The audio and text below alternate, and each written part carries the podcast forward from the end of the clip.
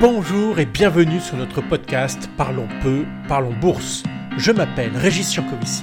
Je suis le fondateur dirigeant de Luxavi. Nous sommes spécialisés dans le conseil et la gestion en ETF, ces produits indiciels qui connaissent un succès planétaire croissant depuis plus de 30 ans. Parlons peu, parlons bourse, c'est une chronique hebdomadaire, sans langue de bois, de quelques minutes pour faire de vous un meilleur investisseur. Vous êtes prêts Alors allons-y pour notre nouvelle chronique. Bonjour à tous et bienvenue dans ce numéro 41 de Parlons peu, parlons bourse. Et cette semaine, nous allons parler de Tina. Tous, alors attention, cette semaine, il faut vraiment être anglophone pour comprendre la chronique. Comme dans toutes les professions, lorsqu'on est investisseur sur les marchés financiers, on adore les acronymes.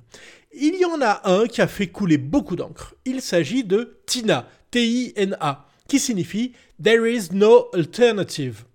Cela veut dire que les investisseurs n'ont pas d'autre choix que d'investir en actions. Cela permettait de justifier des valorisations extrêmes pour les actions. Comment en étions-nous arrivés là? Eh bien, les banques centrales, afin de surmonter d'abord la crise des subprimes en 2008, la baisse des bourses fin 2018 et enfin le Covid en 2020, avaient baissé les taux d'intérêt à un tel point que la rémunération des placements à taux fixe ne rapportait plus rien. Pire, défalqué de l'inflation et des frais, il coûtait. Cette stratégie de baisse des taux à court terme n'était pas nouvelle, mais à partir de 2009, elle avait atteint son paroxysme puisqu'ils avaient été baissés jusqu'à zéro. Dans le même temps, toutes les banques centrales créent de la liquidité à tour de bras, gonflant ainsi leur bilan. Tout cela est désormais de l'histoire ancienne.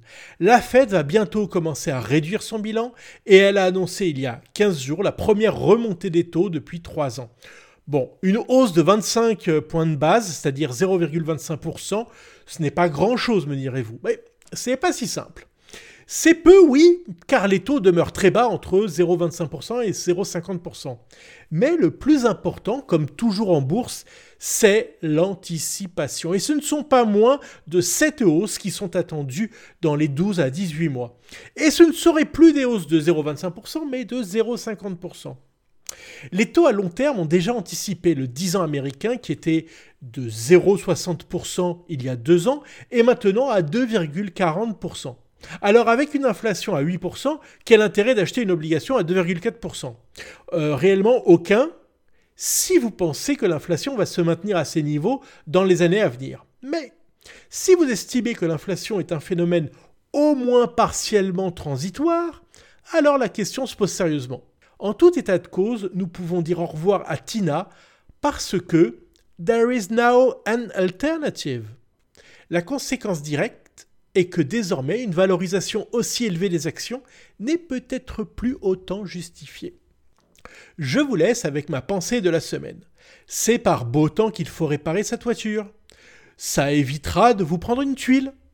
En d'autres termes, soyez prudent lorsque les bourses profitent, comme c'est le cas actuellement, du caractère circonscrit des tensions géopolitiques.